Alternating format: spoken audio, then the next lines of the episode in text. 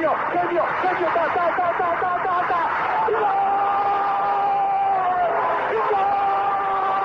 Dennis Bergkamp, Dennis Bergkamp, Dennis Bergkamp neemt de bal aan. Dennis Bergkamp, Dennis Bergkamp, Dennis Bergkamp, Dennis Bergkamp, Dennis Bergkamp. Posse de bola para Portugal, vai Éder, vai Éder, vai Éder, vai Éder, chuta, chuta, chuta! Gol! Gol!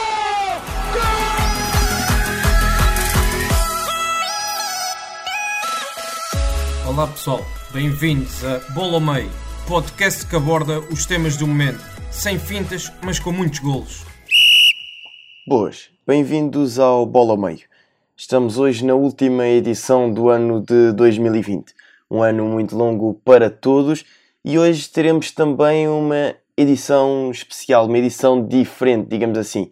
Comigo hoje tenho o Francisco Gomes da Silva e hoje não teremos convidado, teremos uma edição a dois para falar daquilo que foram os principais acontecimentos do ano de 2020. Francisco, bem-vindo e obrigado por ter aceitado o convite.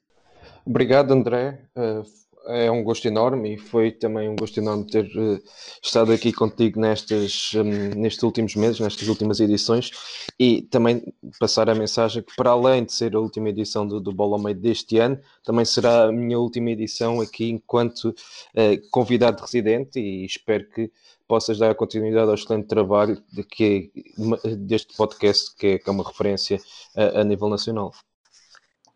Sim, essa é também uma novidade. 2021 trará algumas mudanças e aqui no Bola ao Meio também iremos sofrer algumas mudanças. Não vamos alongar muito, não vamos levantar muito o véu.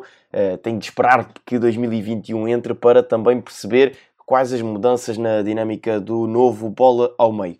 Vamos então arrancar com este podcast, hoje um podcast mais descontraído, uh, olhando também para aquilo que foram os principais acontecimentos do ano, e podemos começar uh, pelo Porto campeão. O Porto que vence o campeonato, que vence a taça e que venceu uh, ainda há pouco tempo a Supertaça. Francisco, queres começar?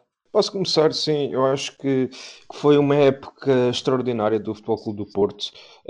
Um trabalho notável de Sérgio Conceição. Não, acho que face àquilo que tem sido os últimos anos do, do Futebol Clube Porto, os problemas uh, a nível financeiro que são sabidos, até mesmo pelas restrições que existem uh, do fair play financeiro por parte da UEFA, uh, aquilo que, que Sérgio Conceição faz é, notável.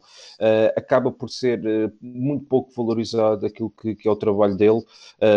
pode não ser o, futebol mais vistoso do mundo, mas a verdade é que é eficaz e no final de, do ano acaba por, uh, por cumprir os objetivos. Uh, é campeão, vence a taça, este ano já venceu a supertaça, uh, qualifica-se no, nos oitavos de final, num grupo uh, que à partida seria um grupo muito complicado, consegue passar com, com grande distinção, uh, não, tendo o mesmo, não tendo os mesmos meios que de outros anos e também que outros treinadores uh, rivais possam ter, a verdade é que uh, um Porto em clara contenção financeira acaba por ser um Porto extremamente competitivo, uh, é um Porto em, em, constante alteração, em constante mudanças, uh, perde peças fundamentais, esta época perdeu Alex Telles, Danilo, e consegue-se transformar e estar em, em, em, renovação face àquilo que é a qualidade de Sérgio Conceição e para mim, sem dúvida, que é, que é um futebol clube do Porto digamos, diferente naquilo que é. Um, aquilo que eram os anos uh, anteriores, uh, com jogadores mais da, da aposta a nível nacional, jogadores, digamos, de um low profile, no sentido em que uh, não são grandes contratações, mas acabam por encaixar naquilo que é o modelo e ideia de jogo de Sérgio, Sérgio Conceição e que acabam por uh, serem transformados e potenciados por, por aquilo que é, que é o modelo de futebol clube do Porto e, e Sérgio Conceição consegue projetá-los a esta dimensão. Sim, é, disseste bem, é, acaba por ser um Porto regular, portanto, é eu mesmo um Porto campeão, uma equipa que uh, joga para ganhar, ponto seja bem, seja mal, umas vezes melhor, outras vezes pior, mas esta equipa do Porto apresenta sempre para ganhar e conseguiu conquistar uh, o 29 título, uh, conseguindo retirar uh, novamente o título de campeão ao Benfica. O Benfica também passou por problemas, o Porto soube também gerir bem isso, conseguiu aproveitar um mau momento por parte do, do, do principal rival, que é, que é o Benfica neste momento e conseguiu ser campeão. Em Portugal uh, terminou muito bem a época e também havia essa tal questão ehm, do pós-Covid, portanto, após paragem, como é que o Porto iria, se iria apresentar. A verdade é que o Porto apresentou-se bem, venceu, uh, fez o que tinha a fazer e, cumpriu, acabando por ehm, terminar este ano em pleno. E foi aquilo que disseste. Uh, Sérgio Conceição acaba por não ser valorizado. Ehm, é um fenómeno também que tenho algumas dificuldades em perceber. A verdade é que não é o futebol mais atrativo que já se viu o Futebol Clube do Porto uh, praticar, não, mas é um Futebol Clube do Porto competente, como disseste bem, um Futebol Clube do Porto resultadista que vence uh, e, portanto, Sérgio Conceição tem que ter mérito nesse sentido. E há uma coisa que me recordo também de discutirmos ao longo de, das edições do, do Bola ao Meio, quando falámos do Futebol Clube do Porto, que é a capacidade que o Sérgio tem para um, ehm, digamos, ressurgir, por assim dizer, jogadores. E estou-me a lembrar, por exemplo, do Sérgio Oliveira, que uh, foi um jogador que teve algumas dificuldades para se impor no Futebol Clube do Porto. Com Sérgio Conceição consegue se impor. Sérgio Conceição consegue trazer de novo o Sérgio Oliveira para o Porto e, e é neste momento o Sérgio que vemos, capitão do Futebol Clube do Porto, indiscutível no 11 titular do Futebol Clube do Porto.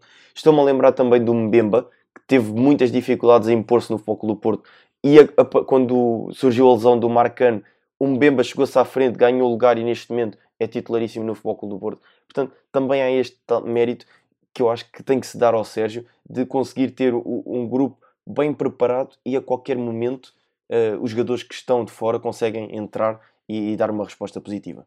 Sem dúvida, concordo com tudo o que tu disseste. Acho que também não consigo perceber como é que existe esta desvalorização daquilo que é feito por Sérgio Conceição, porque é um trabalho brilhante. Nos últimos anos, ele tem sempre a capacidade de se reinventar com as saídas e as alterações que existem, com os problemas financeiros que são conhecidos, e mesmo assim consegue tornar a equipa sempre competitiva. É impressionante e, e acho de facto que um, se não fosse o Sérgio Conceição, acho que o Porto tinha muitas dificuldades em conquistar aquilo que conquistou nos últimos anos.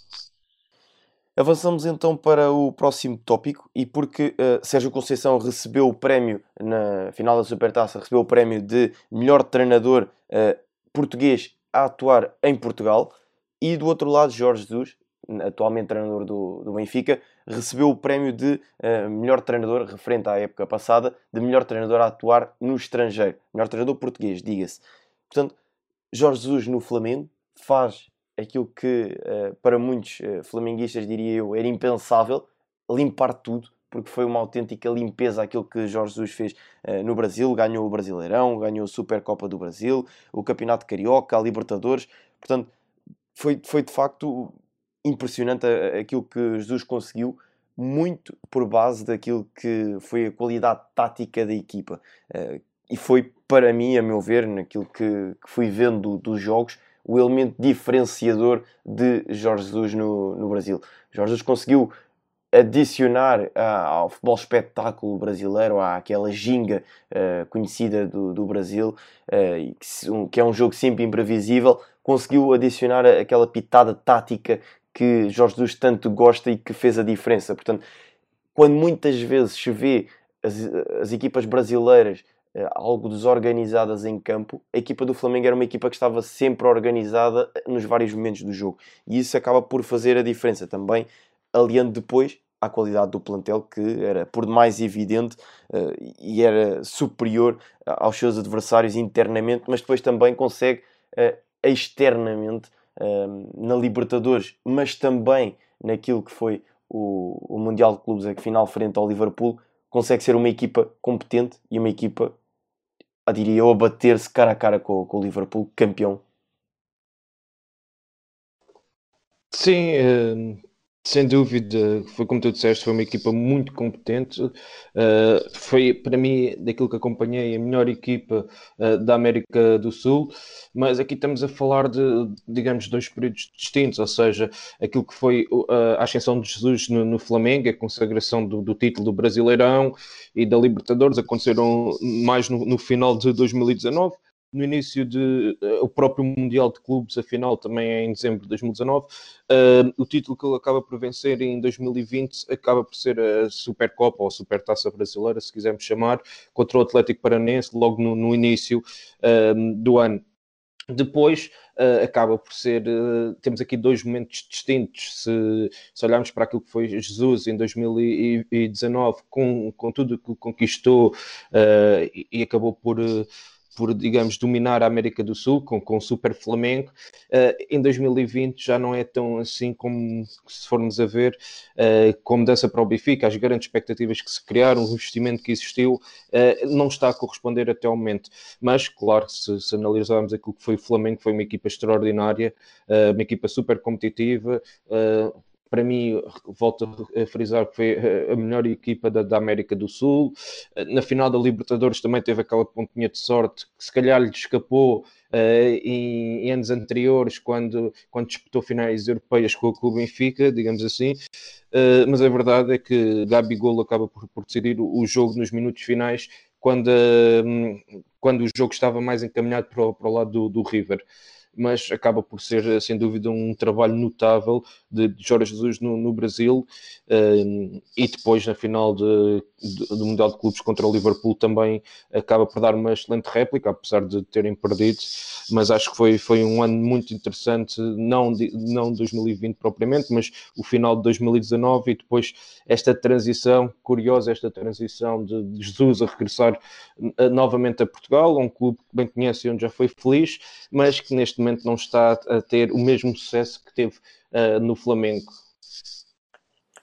Sim, eu tenho uma questão, um, e porque também uh, foi colocada uh, ao Mr. Jorge Jesus e ele falou sobre isso, que é a questão do, do prémio de melhor treinador do mundo.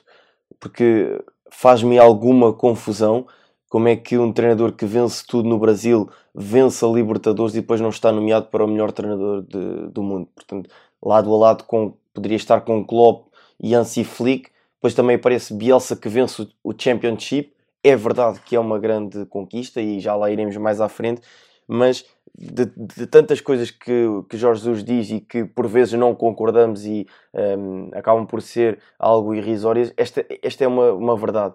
Uh, para mim, Jorge Jesus teria de estar nomeado para o prémio de melhor treinador do mundo porque fez algo impressionante no, no Flamengo e algo diferenciador, mais diria eu do que até a Bielsa.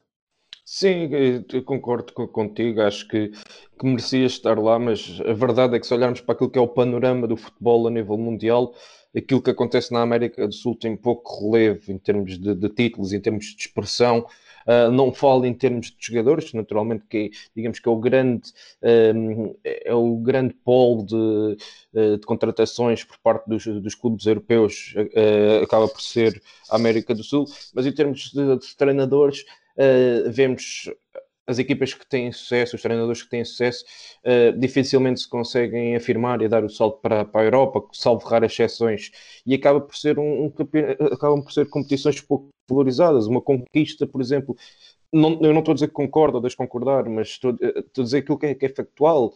Por exemplo, um, os grandes clubes europeus preferem uh, em termos, a direção, as estruturas de quem uh, comanda os grandes clubes europeus, preferem buscar um treinador que, que está numa equipa média do, do, seu campeonato, que conhece o seu campeonato, que está a fazer um bom trabalho, do que alguém que se calhar venceu a Libertadores uh, num contexto muito específico na América do Sul. Uh, tem a ver com, com, o período de transição, o período de adaptação, uh, as ideias serem diferentes, tudo isso. E isso acaba por pesar depois naquilo que é, que é, é a grande expressão do, do futebol mundial, que, que, está aqui concentrado na Europa e acaba por passar para um segundo plano aquilo que são os feitos na, na América do Sul.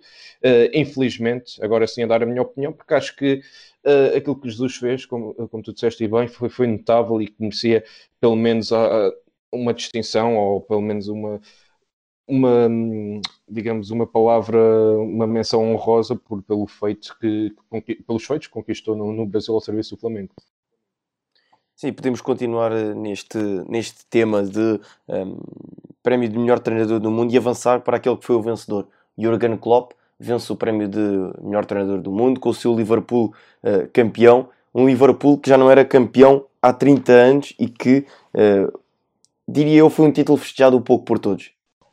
Sim, é, curiosamente eu tenho, aqui, eu tenho aqui uma história porque eu, no, eu, eu fui assistir ao Liverpool Bournemouth, acho que ficou 2-1 ou 3-1, foi uma coisa assim, que foi o último jogo da Premier League antes deles uh, fecharem os estádios, ou seja, foi acho que foi, foi logo no início de março, foi uh, entre 10 a 13 de março. Fui lá assistir em Enfield, um ambiente espetacular e, e, vê-se a paixão com que as pessoas vivem.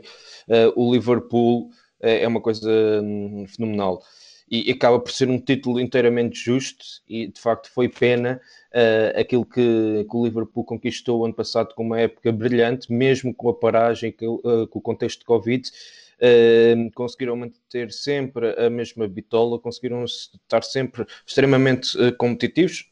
Em termos de Liga dos Campeões, isso não aconteceu, que acabaram por ser eliminados pelo Atlético Madrid, mas eh, em termos internos, fizeram uma época extraordinária. E, e de facto foi pena eles uh, alcançarem o título 30 anos depois e não poderem festejar junto dos adeptos, mas são circunstâncias de, do momento em que, que vivemos, como todos sabemos. Sim, é uma questão que um, é sempre triste e que é essa de não poderem ter festejado com os adeptos, mas acho que os próprios adeptos não se importaram porque queriam mesmo era ser campeões 30 anos depois. Uh, e o último título uh, tinha ainda o, o ícone do clube, Kenny Delguis, uh, a jogar e, portanto, aqui os adeptos queriam era conquistar o título e falou-se tudo em termos de, de redes sociais, fazendo uma piada de, de mau gosto que era com esta pandemia e o Liverpool não sendo campeão há 30 anos e estando em primeiro lugar, Será que é este ano? E, recordo que falámos inclusive com, com, o João Gonçalves sobre o Liverpool e ele dizia que um, parece que este clube atrai uma maldição e que será que é este ano? E o João dizia na brincadeira, só depois de ver a taça na mão, na mão dos jogadores é que acredita que o Liverpool vai ser campeão este ano, porque com todos aqueles pontos de avanço, mas uma pandemia e o campeonato colocado em equação se terminava, se se atribuía o título de campeão, portanto Acho que os adeptos de Liverpool queriam mesmo era a taça, queriam mesmo a Premier League uh, no, no, seu museu e, e, quebrar este jejum de 30 anos foi, foi de facto um momento marcante. Sem agora... dúvida. E já agora, eh, só passando a publicidade também, falaste do, do João Gonçalves, esteve aqui connosco no Bola Mãe, mas também aproveito para, para, recomendar para quem não assistiu, para quem não, não ouviu ainda, uh, para ver o Scout Talks com, com, o Vitor Matos, que é treinador adjunto do, do Jurgen Klopp no Liverpool, para quem tiver curiosidade de conhecer melhor o trabalho daquilo que, que é o Liverpool nestes últimos anos e pronto, fala muito daquilo que é o processo um, a nível de treino, aquilo que é, que é, que é o método do Klopp no Liverpool e dá para perceber algumas ideias daquilo que tem sido o crescimento de, dos Reds uh, nestes últimos anos. Sim, é, sem dúvida um dos podcasts mais interessantes que, que tiveste, uh, porque ele também fala da, da tal questão do Jurgen enquanto pessoa, uh, daquilo que Klopp é, é como pessoa e essa, essa questão marcou-me, um, identifiquei-me com isso porque isso consegue mudar uh, um pouco aquilo que é uh, o clube, mas eu acredito também que não foi necessário mudar ali o, o Liverpool, porque o Liverpool é o clube do, do, povo, é o clube dos adeptos, tem uma ligação muito grande com os adeptos e o, o Klopp sente isso mesmo. O Klopp também é assim. E aquela, aquela questão de cada vez que o Liverpool vence, o Klopp, o Klopp vira-se para a bancada com aqueles três um, ehm, socos para, para baixo, festejando com os adeptos, eh, em que os adeptos gritam, portanto, isso também é um momento icónico, foi, foi criado, portanto, também um, é interessante e é, e é, definidor daquilo que é eh, a pessoa Jurgen Klopp, portanto, também essa recomendação de, do, do podcast. Agora, esta questão do Jurgen Klopp vencer o prémio de melhor treinador do mundo conduz-nos para outra questão, que é um, um senhor chamado Hansi Flick e que, para mim, fez um trabalho também fantástico uh, na Alemanha, no, no Bayern de Munique. E agora, em termos de opinião, para mim, a entregar o prémio seria para Hansi Flick e não para Jurgen Klopp. A verdade é que Jurgen Klopp faz um trabalho fantástico, vence um, a, a, Premier League com o Liverpool que um, já não ganhava há 30 anos, mas Hansi Flick aquilo que fez uh, em poucos meses, e, e tem aqui alguns do, dos números de, de Flick, em 58 jogos tem 50 vitórias, 5 empates e 3 derrotas. E ele assumiu o comando técnico da equipa do Bayern em novembro de 2019. Portanto, é um trabalho, diria eu, fantástico. E a forma como, se como apresenta a equipa naquela Final Eight, onde estão supostamente as 8 melhores equipas da, da Europa, e limpa por completo a Liga dos Campeões no, no Estádio da Luz, é impressionante e para mim seria digno de, de levar este, este prémio. Concordo, concordo em absoluto. Acho que Klopp fez um feito notável no Liverpool, mas Flick, eh, a juntar aquilo que tu disseste, já referiste aos, aos, números que apresentaste, conquistou a Bundesliga, conquistou a Taça da Alemanha, conquistou a Liga dos Campeões, a Super, já esta época conquistou a Supertaça Alemã e a Supertaça Europeia.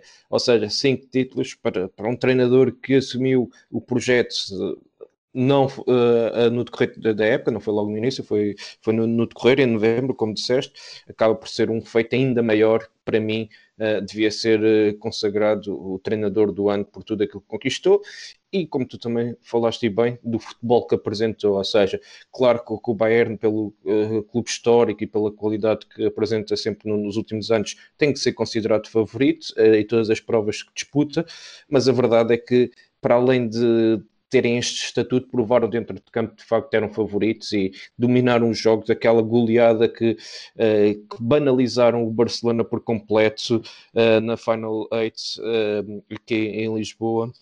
para a Liga dos Campeões é demonstrativo daquilo que era o poder deste Bayern Munique, uma autêntica máquina a todos os níveis, não só ofensivo, mas também com grande consistência defensiva. Sim, e há ainda outro, outra questão que é o Bayern conquista o, o, conhecido triplete, o chamado triplete, portanto é conquistar duas competições internas do, do, país de origem do clube e uma competição europeia e consegue assim entrar para um lote restrito de equipas que conquistou duas vezes o triplete. Portanto, até aqui Barcelona e Futebol Clube do Porto eram as únicas duas equipas que tinham conquistado esse tal triplete por duas vezes e Hansi Flick leva o Bayern a entrar neste lote restrito de três equipas. Portanto, também ainda um feito mais assinalável e acaba por não ser condecorado com o prémio de melhor treinador do mundo. Para mim, algo injusto, aceito por aquilo que foi o trabalho de uh, Jurgen Klopp, volto a referir, mas para mim teria de ser entregue a uh, Hansi Flick. Já que estamos numa de uh, prémios, podemos falar agora da questão do, dos 11 que a France Football uh, elegeu e que também levou a alguma, algumas conversas um, ehm, sobre as escolhas, porque escolher um 11 é sempre complicado e estas, estas questões dos 11 e dos melhores jogadores levam sempre a, a discussões. Claro. Sim, é, é, como tu disseste, leva sempre a discussões. Uh, a verdade é que o painel de, de júris, uh, salvo foi composto por mais de 100 jornalistas uh, associados à, à, France Football e claro que, é, que nunca vai ser consensual.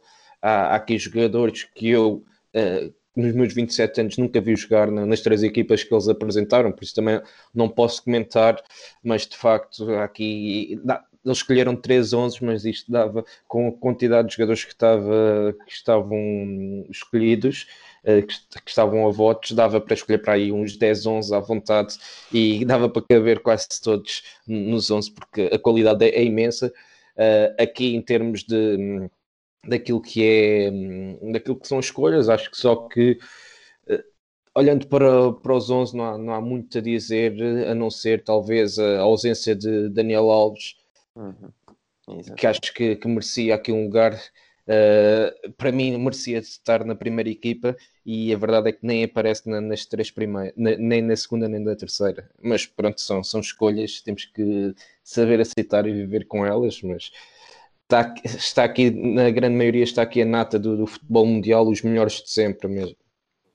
Sim, essa, essa questão do Daniel Alves eu ia, ia referir, porque para mim, eh, diria eu, é mais chocante, eh, é aquela que eh, é mais contestável e que, que, se consegue ter mais argumentos para entrar neste primeiro 11, porque também, lá está, ehm, são, são 11 em que há uma gestão um, muito rebuscada daquilo que são as posições dos jogadores. Neste primeiro 11 conseguiram encaixar na mesma equipa Cristiano Ronaldo, Lionel Messi, Pelé e Maradona, que todos eles fazem um pouco uh, a mesma posição. Vá, diria eu, Messi, Maradona e Pelé, Ronaldo não tanto, mas estes três fazem mais ou menos a mesma posição, ainda assim conseguiram encaixar os três na mesma equipa, portanto também é um feito assinalável de quem, uh, de quem faz estes, estes sons. Agora, como disseste bem, há aqui tantos jogadores que não, que não vi jogar. Se tu não viste, então eu muito menos.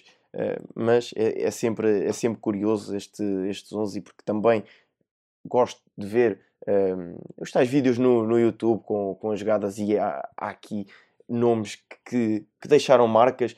Um, Maradona é incontestável e podemos, podemos avançar para, para esse tópico que também temos aqui na nossa conversa, que é o legado que uh, El Dios deixa. Um, um jogador que era do povo, como nós já falámos na nossa edição do, do podcast, e que acaba por marcar este ano de 2020 uh, de forma negativa, mas ao mesmo tempo de forma positiva, porque se havia dúvidas da importância de uh, Maradona, com a, infelizmente com a, sua, com a sua morte, ficou provado que Maradona será para sempre, se não o melhor, um dos melhores, um dos melhores do mundo. E muitas das vezes, em conversas com, com o meu pai, ele acabava por dizer que um, eu poderia aparecer Messi, poderia aparecer Ronaldo, mas nunca mais iria aparecer um Maradona. Nunca mais iria aparecer um jogador que colasse, seja quem fosse a pessoa, ao ecrã, inclusive para mim, um, que, não, que não vivi, que também não, não sabia e fiquei um, a saber um pouco mais da, da sua história, conseguiu colocar italianos a torcer pela Argentina num jogo entre Argentina e Itália. E isso é impressionante. Só um jogador como Maradona é que, é que eu conseguiria. Sem, sem dúvida, nós temos a oportunidade de falar disso no, no, podcast e só deixar aqui uma nota que, para além de Maradona, foi um ano atípico no geral por esta questão da pandemia, mas também uh, por todas as mortes que existiram no, no, desporto e no futebol em geral, não só de, de jogadores, de treinadores, como o caso do, do Vitor Oliveira, ou seja, foi, foi muita gente a, a deixar-nos este ano. Uh, relativamente aqui ao Maradona, Uh, tu disseste isso e, e, muito bem, eu também não, não vivi estes anos de, de Maradona, mas tive a oportunidade de, de já assistir a, a, jogos e documentários. E, e a verdade é, é esta, é, é, impressionante a forma como ele uh, capitalizava todas as suas energias, a sua qualidade e contagiava o resto da, da, equipa, porque aquilo é, é verdade que Ronaldo e Messi são extraterrestres, são, são de outro planeta, mas também temos que ver o contexto onde estão inseridos, estiveram sempre em equipas uh, vencedoras, seja no, no caso do Messi no Barcelona, que era uma super equipa, não é? Uh, no caso do Ronaldo, uh, a passagem pelo Manchester United, que era o clube dominador na Inglaterra, depois no, no Real, a dominar também em Espanha, agora na Juventus e Itália, e Maradona conseguiu um, pegar no, no Nápoles, que era um clube que, que lutava ali pelos primeiros lugares, uh, lugares de acesso à, à Taça UEFA na altura, não era um candidato ao título, e conseguiu tornar um clube uh, de, de, títulos, a conquistar títulos, uh, e para além de tudo isso, também uh, fez da Argentina campeã do mundo, um feito, feito histórico, ou seja, uh, a, a, sua qualidade ao serviço daquilo que era a equipa, num contexto que não era favorável e que não tinha outras super estrelas com, com ele, e por isso é, é, é de louvar e, percebo quem considera Maradona como um dos melhores de, de, sempre, mas é como tu disseste, se não, se não é o melhor de sempre, está lá perto e, e é impressionante aquilo que, que, ele fez. E o legado que nos deixa, como tu também referiste bem, uh, conseguiu unir uh, o povo e na hora da morte uh, é que vemos de facto Uh, infelizmente, se é só na hora da morte, mas vemos de facto quem é que, como é que as pessoas valorizam quem, quem parte e Maradona conseguiu juntar uh, toda a Argentina no, no seu adeus. Uh, e há imagens impressionantes na, na despedida dele, adeptos do, do, River e do Boca agarrados. Só uma, uma figura como Maradona é que, que podia ser capaz de juntar estes dois rivais na hora do, do adeus. Sim, essa, eu referi na altura do, da gravação do, do nosso podcast em que uh, destacámos Maradona e falámos sobre o, o, acontecimento de Maradona e essa imagem de quer dos adeptos, mas também daquele adepto em particular uh, que ele diz que o Maradona não é, de um, não é de um clube, o Maradona é do povo, o Maradona é da Argentina. Isso será, e para mim, ficará para sempre essa imagem na, na memória associada àquilo que foi o feito de Maradona. Eu que não vi jogar Maradona, infelizmente. Uh, com, vi muitos vídeos e continuarei a ver uh, para sempre uh, os vídeos. E há um, um, famoso vídeo de 30 minutos de lances incríveis de Maradona que já vi duas vezes e volto a ver as vezes que forem precisos porque não cansa, dá gosto ver aquele, aqueles 30 minutos de, de Maradona. Mas é, aquela frase do adepto dizendo que Maradona não é do, de um clube, é da Argentina, é de facto marcante e é impressionante uh, nesse sentido. Falaste bem também da questão Vítor Oliveira e que para nós portugueses um, quem gosta do futebol será uma referência, diria eu também um exemplo a seguir. Deveria ser um exemplo a seguir para muitos um, daqueles que praticam uh, o futebol e que pertencem ao, ao mundo futebolístico, porque, e como se disse tantas e tantas vezes, foi um grande que não precisou dos grandes para ser grande. E isso é, isso é importante. Acho que será um dos maiores feitos de Vítor Oliveira é ter o reconhecimento do mundo do futebol português. Eu acredito que, ao contrário daquilo que muita gente disse, um, que foi preciso a Vítor Oliveira também partir para uh, aparecerem os reconhecimentos, eu acredito que mesmo antes de, de Vítor Oliveira partir, havia esse reconhecimento no futebol português. Um treinador que conquistou inúmeras uh, segundas ligas, que fez um trabalho brilhante, uma carreira brilhante em Portugal e reconhecida não só pelo futebol que praticava, mas também por aquilo que era a pessoa Vítor Oliveira fora das quatro linhas. Sim, acho que disseste tudo. Acho que uh, também neste caso o Vítor Oliveira, a forma como juntou o futebol português, uh, era um homem uh, extraordinário, uma pessoa humilde, uma pessoa não, não, não devia nada a ninguém, digamos assim, uh, por todos os clubes uh, onde passou, uh, deixou de facto a sua marca, o rei das subidas, conquistou muito e, acima de tudo, conquistou o respeito pela pessoa que era, pela sua qualidade enquanto treinador, mas também enquanto homem.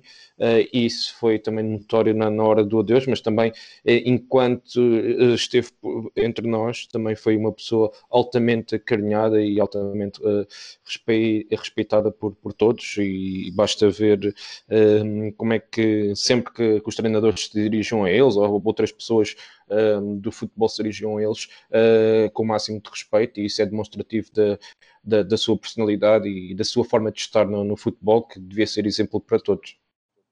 Sim, aproveito também para deixar aqui uma sugestão a quem nos ouve para verem o Sagrado Balneário, um novo programa do Canal 11, em que o primeiro convidado foi Vítor Oliveira, um programa gravado antes do dia uh, do seu falecimento, uh, que está disponível no, no YouTube do, do Canal 11. Portanto, vejam porque as histórias que, que o Vitor Oliveira conta nessa, nessa uma, cerca de uma hora de programa são, são, são muito genuínas, diria eu, e são definidoras daquilo que é o caráter e a personalidade de Vitor Oliveira. Portanto, são 50 minutos, cerca de 50 minutos a uma hora, muito bem passadas na companhia uh, do, do Mr. Vitor Oliveira. Portanto, também para recordar aquilo que foi Vitor Oliveira. E agora, juntando um, um argentino a um treinador, chegamos a um nome.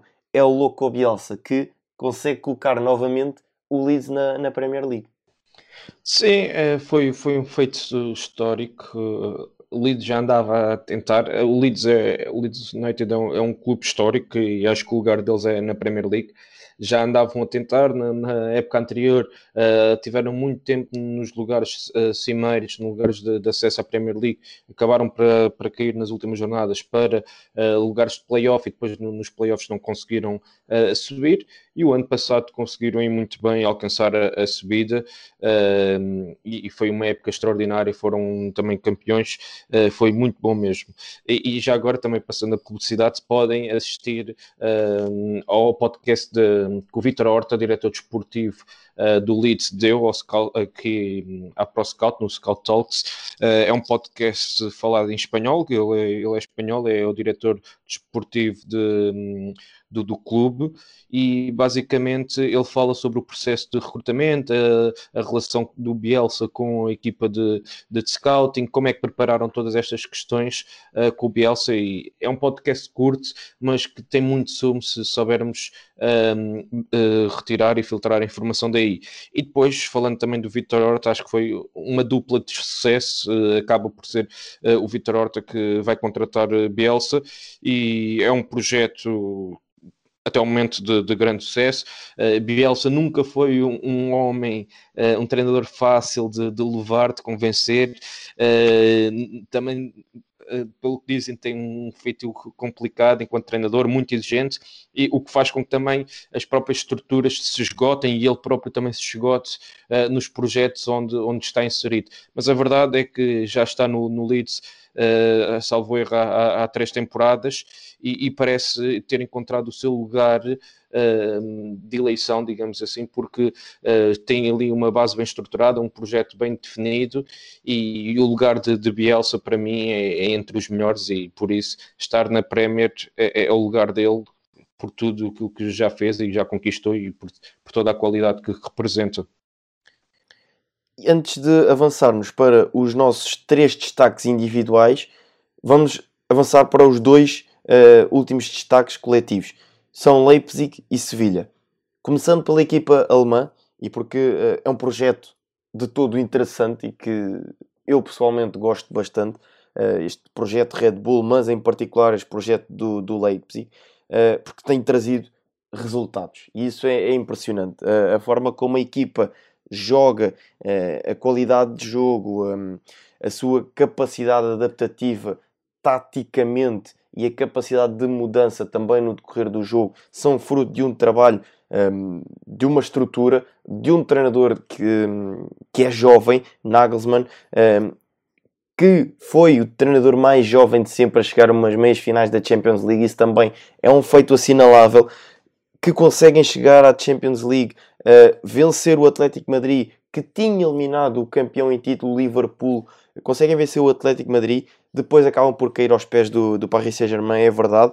Ficam em terceiro lugar na Bundesliga, mas são uma equipa muito jovem e conseguir aliar juventude à qualidade de jogo e sem medo de, de encarar, seja qual for o adversário, cara a cara, não abdicando daquilo que são os seus princípios de jogo, é de louvar e tem sido um trabalho uh, excelente por parte do, do Leipzig.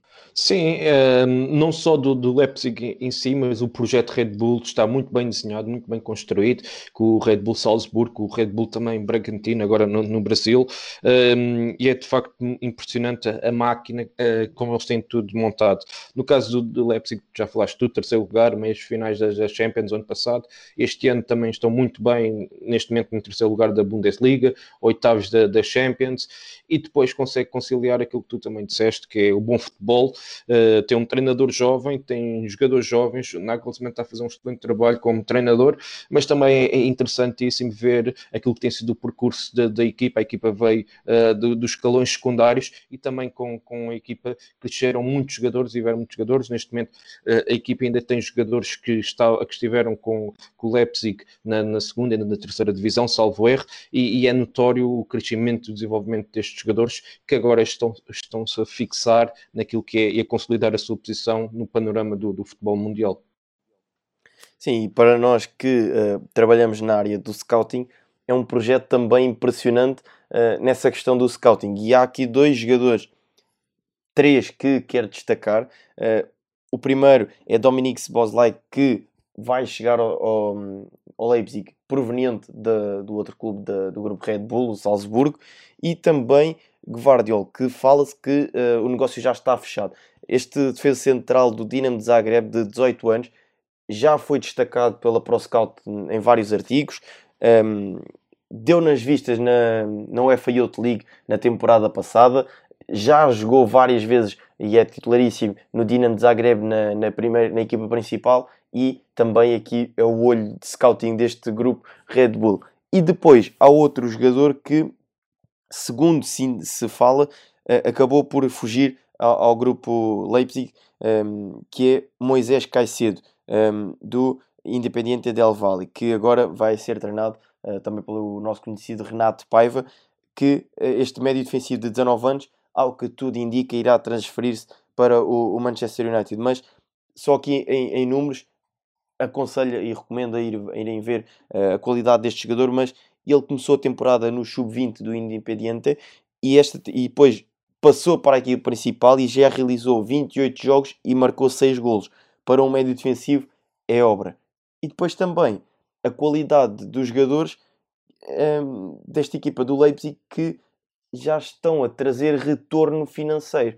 Porque Sabitzer, ao que tudo indica, o Tottenham terá feito uma proposta a rondar os 50 milhões de euros. Portanto, percebe-se que com pouco, esta equipa comprando barato vai vender muito e caro. Sim, é, é isso. É um projeto obviamente que é um projeto de, de, grande investimento pelo grupo em si, mas depois acredito que, como eu referi há pouco, a máquina está bem montada, bem estruturada e que também a médio e longo prazo vai começar a ter retorno, porque basta ver as contratações que eles fizeram, são contratações, uh, obviamente que agora, entre o próprio grupo, como, como os nomes já, referiste, acaba sempre por uh, haver aqui um, uma valorização do, dos próprios atletas e também se não fossem, se, se não forem para, do, do Salzburg para, para o Leipzig, acabariam por ir para outros clubes, não é? Porque têm mercado, uh, mas a verdade é que as contratações, assim de forma geral, são contratações muito bem ponderadas, uh, baixo custo e depois acabam por ser valorizadas e, o projeto vai, vai trazer retorno certamente uh, a curto prazo neste, neste momento, não é? olhando já para os jogadores que estão valorizados e e é impressionante. O próprio Werner, que foi para, para o Chelsea, uh, teve um percurso brilhante também no, no, no Leipzig e acabou por, por dar retorno, porque é, é um jogador extraordinário e acredito que, que outros acabarão por seguir as suas pisadas. Avançamos então para o último destaque a nível de equipas, que é o Sevilha de Rolando Lopetegui. Sim, uh, Sevilha a verdade é que o próprio Sevilha fez um, uma época também uh, muito interessante. Uh, venceu a, a, Liga Europa frente ao, ao Inter de, de, de, António Conte por 3-2. Um, ehm, Sevilha que é eh, que é o interno favorito a conquistar a, Liga Europa. Este ano não é porque, como conquistou a, Liga Europa, ganhou lugar também na, na Liga dos Campeões e, e acho que até mesmo o Sevilha, em jeito de brincadeira, no seu Twitter, colocou um post a dizer que as equipas podiam estar descansadas na, na Liga Europa porque eles não, não estavam presentes. Um, na Supertaça eh, perderam contra o Bayern Munique 2-1, uh, já no prolongamento, mas até acabaram por marcar primeiro e estiveram muito bem. Um, o ano passado acabaram em quarto lugar na, na, Liga, com os mesmos pontos do Atlético, e hum, acabaram por, acho que acabaram por, eh, por nos, nos, momentos decisivos, nas últimas jornadas, uh, perder alguns pontos importantes que podiam dar o terceiro lugar, porque tiveram muito tempo no, no terceiro lugar. Uh, este ano já estão nos oitavos da Champions, tem um projeto também muito bem consolidado. Uh, Monchi hum, regressou há umas épocas, uh, que é o diretor desportivo ele uh, fez um trabalho notável no Sevilha, acabou por, por sair para, para Roma, uh, não teve, uh, não foi tão feliz, não teve tanto sucesso, regressou ao Sevilha para dar continuidade ao seu trabalho e, e, está a fazer um trabalho também uh, notável a nível de, de prospecção, a nível de scouting, também é um, um trabalho muito interessante. Para quem tiver curiosidade, uh, no YouTube podem assistir às aulas do, do sobre, sobre este tema de scouting e, e depois de Lopetegui, talvez por, pela sua passagem apagada no Futebol do Clube do Porto, acaba por não ser tão valorizado, mas a verdade é que no Sevilha a equipa joga um bom futebol, um futebol atrativo, um futebol ofensivo, futebol de posse e tem jogadores muito interessantes, o caso do Diego Carlos, o Reguilon, que agora foi para o, eh, que está no, no Tottenham, mas fez uma época extraordinária, o ano passado, o próprio Suso, o Ocampos, um, ehm, Luke de Jong, que são jogadores que uh, Lopetegui conseguiu um, encaixar na sua ideia de jogo e, e potenciar, e, e acho que é, que é uma equipa e um projeto muito interessante. Sim, e essa questão acaba por ser uh, cómica, a questão da Liga Europa, porque foi a sexta vez que o Sevilha uh, conquistou a, a, Liga Europa e acabam por brincar um, ehm, com o percurso da equipa, estando este ano na Liga dos Campeões, deixam o caminho livre para uh, as outras equipas, porque a verdade é que chegando à final, sendo um jogo frente ao Sevilha, e o ano passado foi, foi caso disso. Muita gente dizia que o Inter iria ganhar com relativa facilidade. A verdade é que uh, no tempo de jogo o Sevilha acaba por, por se superiorizar ao Inter, acaba por vencer por 3-2 e acaba por conquistar mais uma Liga Europa. Portanto, uma equipa, eu diria que é um pouco como o Atlético de, de Madrid, mas o Atlético de Madrid na Liga dos Campeões. Portanto, o Atlético de Madrid acaba por ser uma equipa sempre complicada e provou isso mais uma vez na temporada passada ao eliminar o Liverpool, que era o todo favorito e o todo candidato, acaba por cair aos pés do Atlético de Madrid. O Sevilha é o bicho-papão da Liga Europa. Ninguém quer apanhar o Sevilha porque já sabe que é uma equipa complicada nas competições de eliminar. Agora este ano tem o, tem o caminho livre. Avançamos então para aqueles que são os nossos três destaques a nível individual. Um, queres começar, uh, Francisco Lewandowski? Sim, posso começar. Acho que Lewandowski foi, fez uma época brilhante. Ele que ganhou o prémio da, da FIFA de, de melhor jogador do, do, ano, acabou por não ganhar uh, o Balão de Ouro porque, por causa de, do contexto de Covid, acabou por não ser entregue, mas acredito que, que o prémio também seria para ele e seria inteiramente justo. Uh, é um jogador espetacular, uh, um, um, avançado de grande categoria, e claro está que todo aquele sucesso que já tínhamos falado anteriormente do Bayern também, não só pelo Lewandowski, mas sobretudo pela, pelo Lewandowski. Ou seja, é um jogador uh, impressionante. E, e, há pouco tempo li uma história dele sobre, sobre a questão da, da dieta, do cuidado que ele tem com, com, com o corpo. Uh, diziam que é um dos segredos para ele se manter este nível, que não tem muitas lesões. Um, sempre que chega aos. Porque acho que, uh, salvo erro, a mulher é, é uma das uh, melhores nutricionistas do, um, da Polónia e que ele tem a dieta muito bem controlada, uh, chega aos estágios e sabe o que é que há de comer a toda a hora, leva as suas refeições, tem tudo muito bem controlado e este rigor, não só a nível alimentar, também depois acaba por, por transparecer para dentro de campo um jogador um, super exigente, super certinho e, como se costuma dizer, e, é um avançado, um exímio marcador de, dentro da área, para mim, é, neste momento é, é o melhor ponta de lança do, do mundo. E, e, neste momento, se, se, as coisas continuarem assim, uh, acredito que pode disputar uh, não só o prémio que ganhou, mas uh, ainda na, nesta, nesta época ou nas próximas épocas, estar na, na luta novamente pelo, pelos prémios de, de melhor jogador do, do mundo.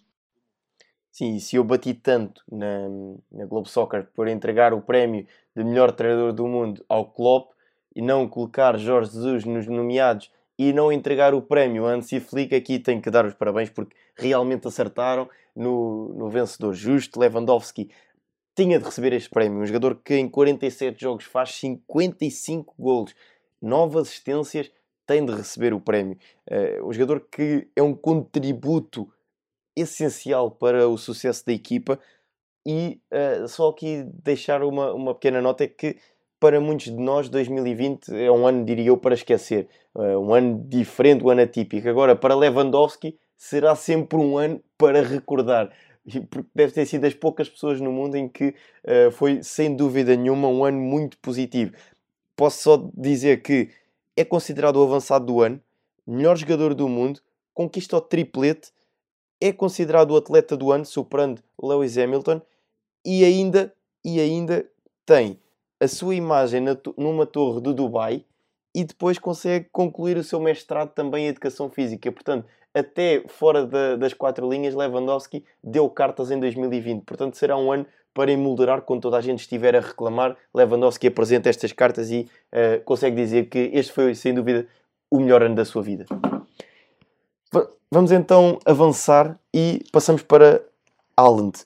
O jovem uh, avançado norueguês deu nas vistas no Salzburgo, mudou-se para o Dortmund e quando muitos questionaram se uh, iria continuar a ter a influência no Dortmund que tinha no Salzburgo, ele provou que sim. Em 31 jogos, 36 golos marcados e 6 assistências. Portanto, estes números são algo irrisórios para um avançado tão jovem e com a qualidade dele. E há um, um fator que eu quero destacar que é o facto de ele ser um jogador tão alto, muitas das vezes não são os jogadores mais rápidos, mas ele é muito rápido. E essa questão é também pertinente. É alto, rápido e depois é, é mortífero no, no ataque às zonas de finalização e no remate à baliza. Sim, é, é uma máquina, é uma máquina de golos, mas também é, uma, é impressionante a sua capacidade física, é muito alto, mas também muito rápido. Uh, eu acho que não vai ficar muito mais tempo no, no Dortmund. Uh, já se fala de vários clubes, inclusive o, o Real Madrid, salvo erro, o próprio Chelsea. Uh, eu acho que vai acabar por, por dar o salto competitivo. Não é que, que esteja mal no, no Dortmund, porque não está mas a verdade é que um jogador como Haaland, para mim, é, é garantia de, de sucesso na, na, frente. E no Dortmund acho que complicado, face ao, ao, domínio daquilo que é o Bayern Munique, acho complicado uh, conquistar títulos. E por isso o mais expectável, o mais normal, digamos assim, será ir para, para um clube que lhe garanta títulos também a, a nível uh, coletivo, individual. Uh, e acredito que, que, possa dar esse salto porque eu pessoalmente também gostava de, de ver noutro, noutro contexto. Uh, mais favorável, um contexto competitivo mais favorável. Uh, não é que, que não, não, esteja no Dortmund, mas, mas, como disse, acho muito complicado ganhar títulos e um jogador com a qualidade do, do Holland tem que faz títulos. Avançamos então para o nosso último destaque individual que tem o seu nome Bruno Fernandes e ele que uh, também é uma influência e um jogador que uh, acrescenta muito às suas equipas. Começou no Sporting, mudou-se depois para o Manchester United e a verdade é que continua a ter a mesma influência, se não ainda mais influência no jogo da sua equipa. Sim, eh, eu acho que aqui a questão do, do Bruno Fernandes também tem a minha opinião. Pode ser um pouco controverso ou não, mas é um jogador fenomenal. no Sporting teve uma influência brutal. No United, no Manchester United, está a ter ainda maior. Mas lá está, por muito bom trabalho que ele faça, se não ganhar títulos quando sair do no, no United, ok, vai ser lembrado, mas uh, vai ser mais um bom ou muito bom jogador que passou por lá. E por isso todo este, este fenómeno que é, que é Bruno Fernandes, que é um jogador extraordinário, tem-se capitalizar em títulos. Agora, naturalmente que a culpa não, não é dele, olhamos para o plantel do Manchester United e está muito longe do, dos principais uh, rivais no, na luta pelo título, como é o caso do, do Liverpool e do Manchester City. Este ano, curiosamente, o United, mesmo não jogando muito em alguns jogos, a verdade é que está ainda dentro da, da luta pelo título. Uh, caiu para, para a Liga Europa, foi uma grande uh, decepção, digamos assim, uh, mas Solskjaer não fazendo um trabalho brilhante a todos os níveis em termos uh, de jogo que, que, praticam e também de, dos resultados, às vezes acabam por, por facilitar em, muitos jogos.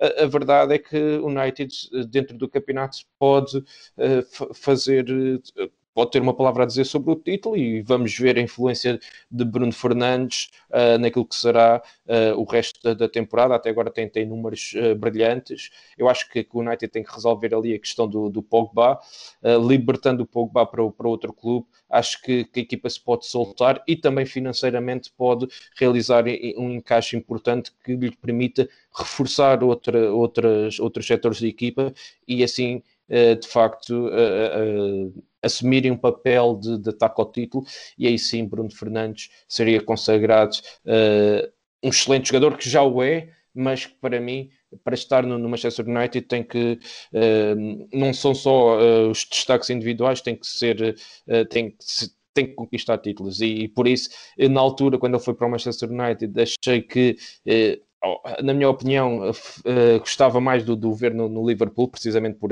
por essas questões, ou até mesmo no, no Manchester City, porque acho que um jogador como Bruno Fernandes, a, a, sua qualidade é, é, um desperdício não, não estar a ganhar títulos, porque para mim é, é um dos melhores jogadores portugueses da, da atualidade e, e, está a fazer épocas brilhantes a um grande nível e é só pena mesmo de estar num clube que neste momento que, já, que é, continua a ser grande, mas que neste momento não, não, não está bem dentro da, da luta por aquilo que, que, tem sido o seu passado recente a nível de decisões e, e de más opções. Sim, eu que tenho um gosto uh, especial pelo Manchester United, uh, fico contente por ver o Bruno no Manchester United, ao contrário do que dizias de ele ir para o Manchester City, seria algo impensável para mim.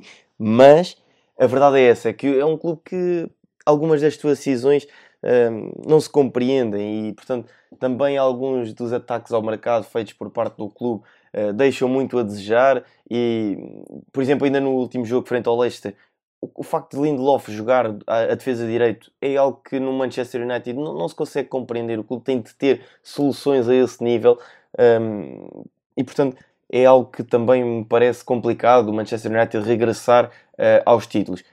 Havia a questão do Pochettino que uh, também deixou de ser possível, uh, era também algo interessante que gostaria de ver, mas há também aqui um, um facto curioso: é que Bruno Fernandes em 2019-2020 teve uma participação em 46 gols das suas equipas entre Sporting e um, Manchester United.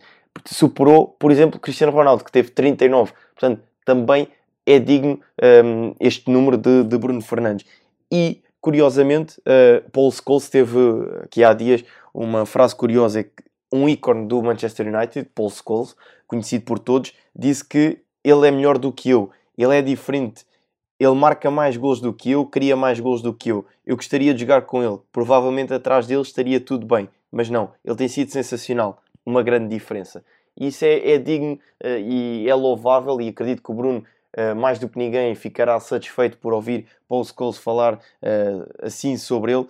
E portanto, acho que o Bruno, como disseste bem, ao sair do Manchester United, só assim é que se vai perceber a real dimensão do seu futebol e a, a, sua verdadeira qualidade quando conquistar os títulos. Espero eu que seja no Manchester United, a não ser também espero que, que o Bruno saia e que consiga vencer, porque de facto é um jogador que aprecio bastante. Posto isto, avançamos para os nossos últimos destaques e são as escolhas individuais. Queres começar com a equipa um, mais esta temporada? Sim, posso começar. Uh, é, difícil escolher uma equipa uh, entre Bayern, a própria Atalanta, que fez uma época brilhante na, Série A e também na, Liga dos Campeões, o Leipzig, que já falámos, mas também o Borussia Mönchengladbach, que sobre o comando de Marco Rose fez um, um trabalho muito interessante na, na, Bundesliga. Se tiver que escolher uma, uh, vou ter que escolher Bayern Munique por todos os títulos que conquistou e pela forma, não só pelos títulos, mas pela forma como controlou e dominou os seus jogos e todas as competições em que participou. Ok, pronto. Eu tinha apontado aqui Bayern de Munique e tinha uma segunda opção e vou então para essa tal segunda opção, uh, já que escolheste o, Bayern de Munique, que uh, tem de ser o Liverpool. Uh, ainda que para um, um, fã, diria eu, do Manchester United, custe um bocadinho ver um, um, título do Liverpool, mas eu próprio fiquei contente que o Liverpool tivesse sido campeão, porque 30 anos são 30 anos uh, e, portanto, o Liverpool voltar a ser campeão para mim tem que ser também o, o destaque a equipa mais uh, esta temporada. Quanto à equipa menos, eu vou destacar ehm, o Manchester City. Nós, em, em off, uh, falámos que poucas dúvidas haveria sobre a equipa, a equipa que mais decepcionou e seria essa o Barcelona. Não sei se foi a tua opção final, mas para mim tem, de ser o, Manchester City, porque podemos reparar que uh, muito cedo na temporada o Manchester City ficou fora daquilo que era a possibilidade de chegar ao título na, na Premier League. O próprio Guardiola, quando da paragem, disse que se não se jogar campeonato até ao fim, tem que entregar o campeonato ao Liverpool porque é mais do que justo e mais do que merecido. Portanto, posto isto, teriam de se virar para a Liga dos Campeões, que era um objetivo uh, também do clube, que é poder conquistar uma competição europeia e depois acabam por cair aos pés do Lyon uh, num, num, jogo decepcionante e desastroso da equipa de, de Guardiola. Portanto, acaba também por ser uh, a equipa de desilusão para mim. Sim, eu, pronto, para não, não, não ter a mesma escolha que, que, que a tua, vou, vou incidir a, a minha opção no, no, no, Barcelona, não só por este motivo, não é? Claro, uh, também concordo com a tua escolha, o City podia ser um, uma, uma opção natural, mas o Barcelona. Uh, Neste ano de 2020 teve uh, Valverde como treinador, que saiu logo no início de, de janeiro, teve Sentien, que também não, não, correspondeu, agora tem Coman, também não, não, não, está a corresponder. A equipa, uh, o ano passado fez uma época desastrosa a todos os níveis, a nível uh, interno não, não conseguiu conquistar a, a, Liga Espanhola, foi, foi muito digamos, foi, foi muito má de facto aquilo que foi, foi a época do, do, do Barcelona. Também todos os problemas internos que, que, existiram e continuam a existir, a crise de diretiva que, que, a, equipa, que a equipa teve, ficou em segundo lugar na, na Liga, na, na taça também ficou no, nos quartos de final, salvo erro, uh, na, super, na super taça espanhola que foi que foi jogada uh, já uh, no início de, de, janeiro, foi um género de Final Four também, uh, caíram perante o Atlético de, de Madrid e depois na, na, Liga dos Campeões tiveram aquela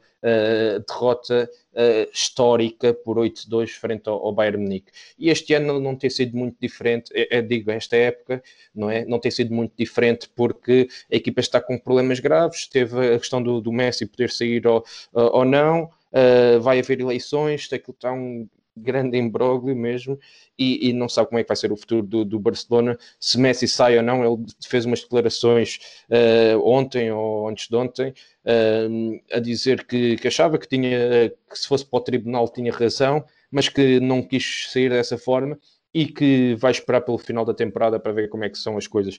A verdade é que financeiramente o Barcelona também uh, falam de alguns problemas que o, que o, clube tem, tem neste momento, é preciso reduzir a folha salarial, é preciso tomar aqui opções e acredito sinceramente que se Messi sair e, a equipa não conseguir, porque neste momento não, não está a conseguir um, potenciar os jovens da, da La Masia, que é, é uma das melhores formações do mundo e que já muitos talentos deu ao futebol mundial, nos últimos anos isso não, não tem acontecido, a equipa pode sofrer muito uh, e pode perder uh, aqui uns um espaço competitivo muito grande e, e, e, criar aqui um fosso para, para o Real Madrid, que, que tem sido uh, uma equipa extraordinária, nomeadamente uh, ao serviço de uh, uh, no comando de Zidane na, na, Liga dos Campeões, mas também a nível interno tem sido uma equipa muito interessante, embora este, este, início da época não, não esteja a ser o melhor.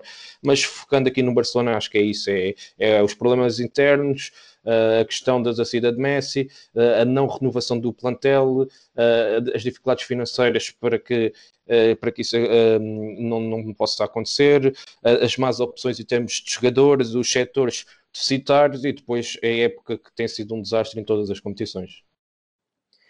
Sim, concordo em perfeição com aquilo que disseste, foi aquilo que também já tínhamos falado um pouco em off. E agora deixe-te avançar para a escolha do jogador que mais te impressionou nesta época, para depois não dizeres que eu te roubei a opção. Força. É assim, tenho três opções: Lewandowski, Bruno Fernandes e aqui uma que pode não ser tão consensual, não pelo, pela, sua, pela sua capacidade e a sua qualidade neste momento, porque para mim continua a ser intacta, não é? Uh, mas mais pela, pela sua importância e pela mais pela sua importância e pela sua longevidade, que é Zlatan. Zlatan Ibrahimovic, um, por tudo aquilo que representa para o futebol e pela forma como está a dinamizar e a voltar a dar, a dar vida a este Milan, uh, que parece rejuvenescido, embora ele já, já esteja uh, quase perto do, dos 40, não é? Uh, mas a verdade é que é um avançado extraordinário um, e que está a levar este Milan a ser novamente favorito ao, ao título da Série A. Vamos ver se se mantém assim. Mas uh, escolhendo só uma, vai para Lewandowski. Pelos números que já referimos e pelos títulos que conquistou a nível individual, mas também a nível coletivo. Sim, e eu tinha aqui três opções, acabaste por falar de, de duas. Lewandowski e Bruno Fernandes, obviamente, uh, têm de ser destacados. Eu tinha uma terceira, Haaland, uh, por aquilo também que já falámos e pelos os inúmeros gols que o avançado norueguês uh, tem vindo a marcar. Mas posso destacar outros tantos. Tiago Alcântara faz uma época fantástica no Bayern Munique, é importante para os títulos do Bayern, acaba por, por se transferir também para o, o Liverpool de Jurgen Klopp. Uh, ainda no Bayern, Kimmich, que é um jogador fantástico e a sua capacidade e a percepção do jogo é impressionante.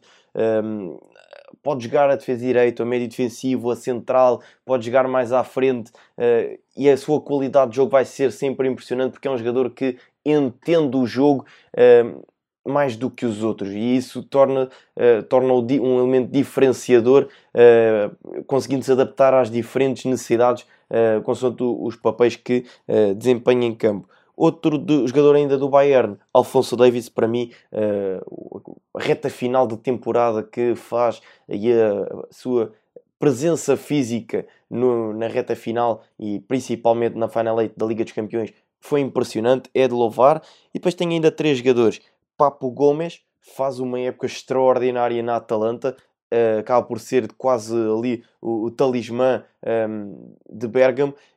Depois ainda em Itália, Lukaku que, apesar de não, um, não ser um jogador tão vistoso, os seus números acabam por falar por si, tem números impressionantes, a sua capacidade física, também o entendimento com Lauter Martinez na, na frente de ataque acabam por ser uh, impressionantes, e ainda uh, Jack Grealish, um jogador fantástico, de uma qualidade técnica incrível e está-se a ver também um, aquilo que o Aston Villa está a desempenhar esta temporada na Premier League, muito por causa daquilo que é também a qualidade uh, de Jack Grealish. Portanto, são estes uh, vários, vários dos nomes que poderíamos destacar. Agora, passo também a bola para destacar para ti qual foi a figura do ano. Flick, uh, acho que foi. É, para mim é claro, e seguindo o raciocínio, a coerência que tínhamos falado há pouco, daquilo que foi uh, que o prémio individual para melhor treinador devia ser para ele, para mim, uh, por ter conquistado a Bundesliga, a Taça, a Liga dos Campeões e já no decorrer desta nova época a Supertaça Alemã e a Supertaça Europeia, para mim, claramente a figura do ano. Um, um treinador que estava, digamos, na sombra, não é? Como, como treinador adjunto da seleção alemã e chega ao Bayern e e, e tem esta máquina de, de, vencer títulos e esta fome impressionante de, de conquistar o mundo e, e de facto fê-lo com grande qualidade e para mim é a grande figura do ano.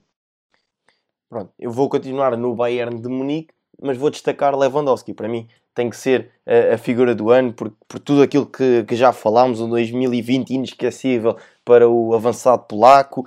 Só o facto de ter a sua imagem numa torre do Dubai para mim já era de louvar e já me deixaria bastante feliz. Mas Lewandowski conseguiu ainda um, alimentar com, com os inúmeros prémios e, e há uma imagem um, que a France Football vai lançar, penso eu, a sua última edição deste ano. Será uma entrevista exclusiva com Lewandowski e a capa tem todos os títulos que Lewandowski uh, arrecadou nesta temporada e são muitos, portanto preenchem a capa, portanto 5, uh, 6 títulos hum, são coisa pouca para Lewandowski, portanto, um ano inesquecível para o avançado polaco e tem de ser, para mim, a figura do ano. Agora, passo novamente a bola porque podes terminar com o, o momento do ano para ti. Pronto, foi um ano atípico, não é? um, um ano de, de, de pandemia, uh, com muitas dificuldades a todos os níveis, no, no, futebol também, como os estádios vazios e por aí fora, ou seja, destacando algo positivo dentro de tudo aquilo que foi, foi negativo este ano. Um, a verdade é que uh, os estádios uh, tiveram vazios. Uh, e, e destaca aqui este momento dos adeptos que começaram a aparecer em alguns estádios, agora volta, esta decisão voltou atrás, mas naquele momento houve ali esperança e acredito que vamos assistir a um 2021 já com os adeptos novamente no estádio, embora de forma limitada, porque foi um momento de esperança de futuro que uh, o futebol vai ser novamente jogado com, com o público nas bancadas como, como deve ser. Tirando este momento simbólico, para mim o, o, momento mais marcante em termos desportivos, em termos futebolísticos, é o Liverpool campeão 30 anos depois, uh, com a campanha brilhante uh, na Premier League, mesmo com aquela paragem no meio, uh, a equipa manteve os seus índices competitivos, a sua, a sua qualidade e o trabalho de, de Jurgen Klopp foi extraordinário conseguiu reformular o Liverpool, que é um, é um clube histórico uh, de grande qualidade, já na época anterior tinha eh, vencido a Liga dos Campeões, mas estava aqui numa grande seca uh, de resultados e a verdade é que Jurgen Klopp volta a reerguer o, o clube e é campeão 30 anos depois. Para mim, o momento do ano tem de ser claramente a goleada do Bayern de Munique ao Barcelona, porque Uh, se em Barcelona se ficaram a rir do Paris Saint-Germain com aquela goleada e reviravolta, um, com aquele golo, mesmo a terminar o jogo de Sérgio Roberto, e que um, será para sempre relembrado como uma das maiores reviravoltas uh, do futebol, esta goleada do Bayern de Munique por 8-2 ao Barcelona é qualquer coisa. E para qualquer adepto do, do futebol, um, uma goleada é sempre uma goleada e um 8-2 será sempre um 8-2 e portanto, a par desse momento histórico que falaste do, do Liverpool e que tem, tem de ser destacado como um dos momentos do ano, eu, posso, eu coloco também esta goleada do Bayern de Munique, porque é, é, a definição daquilo que temos vindo a falar, o ano de Hansi Flick, o ano de Lewandowski, o ano do Bayern, portanto, este triplete do Bayern consagrado aqui neste momento do 8-2 ao Barcelona, em pleno Estádio da Luz, portanto, incrível a campanha do Bayern e tenho que destacar por inteiro aquilo que esta equipa fez. Chegamos assim ao final e já vai longo este episódio. Uh, esticarmos aqui um bocadinho na nossa conversa, mas quando se fala de futebol, perde-se a noção do tempo. É, é, verdade, e foi mais de uma hora de conversa, mas acho que, que ficou muito interessante uh, para, quem, para quem nos ouve. Espero que, que seja esse o sentimento da, das pessoas que também estão do, do, do outro lado e, e volto a reforçar aqui os meus votos de, de, de, um excelente trabalho e de continuidade para, para este podcast do Bola Meio, contigo e com as novidades que vão aparecer em 2021. E obrigado por, por teres uh, feito parte deste, deste podcast e de, de eu ter participado contigo. Foi um gosto enorme.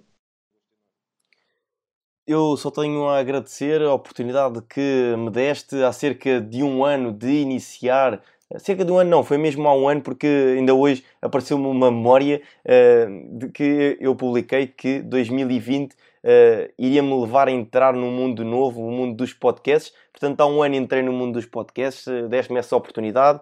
Uh, depois reformulámos o, o Bola ao Meio uh, e entraste comigo também neste novo formato do Bola ao Meio. Foi um gosto, uh, semana após semana, partilhar uh, os microfones contigo, falarmos sobre futebol, debatermos sobre futebol. agora, com esta tua saída do Bola ao Meio, um, vai, vai ser um, um, um, recomeço para o, o Bola ao Meio, mais uma vida deste, deste Bola ao Meio. Portanto, desejar também que 2021 seja eh, de sucessos para ti. Um, e foi um gosto, foi mesmo um gosto partilhar um, aqui este, estes momentos contigo. Agora, em relação a quem nos ouve, fiquem desse lado, agradecer que estejam sempre presentes e já sabem, 2021 vai se iniciar com novidades. Uh, o bola ao meio vai mudar, vai mudar a sua cara, vai mudar a forma como, como é feito e, portanto, fiquem desse lado porque nós traremos novidades. Resta-me desejar uma ótima semana e que entrem em 2021 da melhor forma. Um forte abraço. Obrigado por nos terem seguido em mais um episódio. Sigam o ProScout nas redes sociais em Facebook, Twitter, Instagram, YouTube e principalmente no nosso site em www.proscout.pt. Até à próxima!